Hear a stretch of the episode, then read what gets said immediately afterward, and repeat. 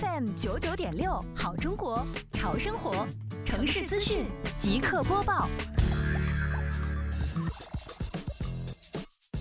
围绕美丽杭州创建继迎亚运城市环境大整治、城市面貌大提升长效管理工作的相关要求，杭州市西湖区双浦镇积极开展夏季的夜间大排档专项整治行动。联合属地行政执法中队开展集中专项整治，以元浦街、周浦街等主要的商业道路为重点，结合前期群众反映比较多的经营乱象，加强巡查力度，定人定点值守，发现问题及时督促商家落实整改，以累计规劝违规占道经营行为十二起，违规倚门设摊五起，